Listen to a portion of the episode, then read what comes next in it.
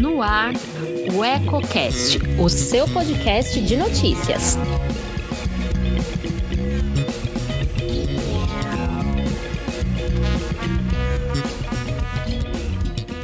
Olá, eu sou Elton Laude e começa agora mais um Politicando, que toda semana traz alguns pontos e contrapontos do meio político. Quer saber o que está dando o que falar nos bastidores? Fique comigo. Antes de começar, clique aqui embaixo e inscreva-se. Isso ajuda muito a fortalecer nosso canal e nos motiva cada vez mais a produzir conteúdo relevante, sempre com seriedade e profissionalismo.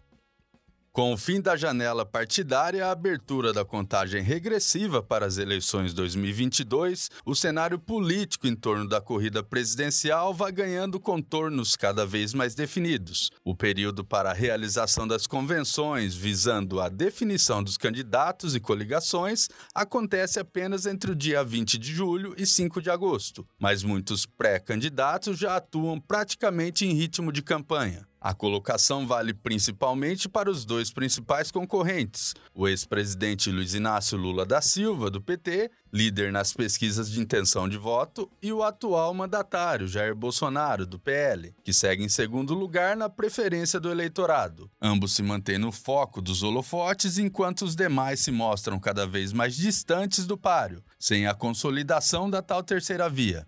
Lula, ladrão para uns, herói para outros, continua na casa dos 45%. Bolsonaro, mito para uns, ignóbil para outros, persiste nos arredores dos 30%. Isso já considerando a movimentação observada após a desistência de Sérgio Moro, que no apagar das luzes da janela da infidelidade abandonou o Podemos, migrou para a União Brasil e se retirou da disputa presidencial para concorrer a uma vaga na Câmara dos Deputados. Enquanto isso, nenhum dos que se apresentam como alternativa para quebrar a tal polarização consegue engrenar perante a opinião pública, nem mesmo Ciro Gomes, do PDT, o mais experiente de todos que se lançou pré-candidato ainda em 2018, após terminar as eleições em terceiro lugar. Mesmo com tempo de sobra para estruturar sua candidatura e articular apoio, ainda não conseguiu romper a barreira dos 10%. Seguindo na lista, João Dória, do PSDB, que deixou o governo de São Paulo há duas semanas, aparece sempre abaixo dos 5%, tentando convencer o eleitorado que é a melhor opção, sem conseguir sequer estabelecer um consenso em torno de seu nome dentro do próprio ninho tucano, dividido como nunca. Mesmo após vencer as prévias do partido, ainda luta para se esquivar da sombra de seu oponente Eduardo Leite. O ex-governador do Rio Grande do Sul, que também deixou o cargo no final de março, tinha até convite do PSD de Gilberto Kassab para concorrer ao Palácio do Planalto, mas não se mostrou aberto à ideia. A possibilidade havia ganhado força no mês passado, depois que Rodrigo Pacheco, presidente do Senado Federal, anunciou sua retirada da corrida presidencial para focar na reeleição. Ao invés de trocar de legenda, Eduardo Leite decidiu ficar no PSDB, convencido pela ala que se opõe a João Dória. A executiva nacional chegou a garantir, por meio de comunicado, que o resultado das prévias será respeitado. Mas, como na política tudo é inconstante, é impossível saber qual será o desfecho antes da realização da convenção, que definirá os rumos do partido, que pode até não lançar um candidato. O bloco dos improváveis ainda traz dois ocupantes de cargo eletivo: Simone Tebet, do MDB, senadora pelo Mato Grosso do Sul, que foi alçada ao posto de pré-candidata após a notoriedade que ganhou durante a CPI da Covid-19, e André Janones, do Avante, deputado federal por Minas Gerais. Mas analistas apostam na desistência de ambos e composições com outros partidos. Outro colocado oficialmente na disputa nesta semana foi Luciano Bivar, deputado federal por Pernambuco e presidente do União Brasil, partido que surgiu da fusão entre PSL e DEM. Também havia o senador Alessandro Vieira, que foi apontado como pré-candidato a presidente pelo Cidadania, mas deixou a sigla durante a janela partidária com destino ao PSDB, pelo qual deve disputar o governo de Sergipe. Com pouco menos de destaque na mídia na extensa lista de possibilidades, aparecem o cientista político Felipe Dávila, aposta do Novo, o ex-deputado José Maria Emael, que pretende concorrer pela sexta vez pelo Democracia Cristã, a socióloga Vera Lúcia, escolhida pelo PSTU, a economista Sofia Manzano, apresentada pelo PCB, além do líder social Leonardo Pericles, representante do Unidade Popular. Há mais de três meses das convenções, tudo pode mudar. Outros candidatos podem surgir, bem como outros podem declinar. O certo, até o momento, é que os postulantes ao cargo máximo do Poder Executivo enfrentarão uma longa e conturbada jornada, com muitos conflitos e ataques. Os principais alvos, sem dúvida, serão Lula e Bolsonaro, seja pela posição que ocupam nas pesquisas ou pelos tetos de vidro que carregam. Contra o ex-presidente pesam inúmeras acusações no âmbito da Lava Jato, ainda que condenações tenham sido anuladas. Quanto ao atual, ganha força o escândalo de corrupção no Ministério da Educação e de brinde vem a público os milhões de reais gastos com mais de 35 mil comprimidos de Viagra e próteses penianas pelo Ministério da Defesa, comandado até o mês passado pelo possível vice, Walter Braga Neto.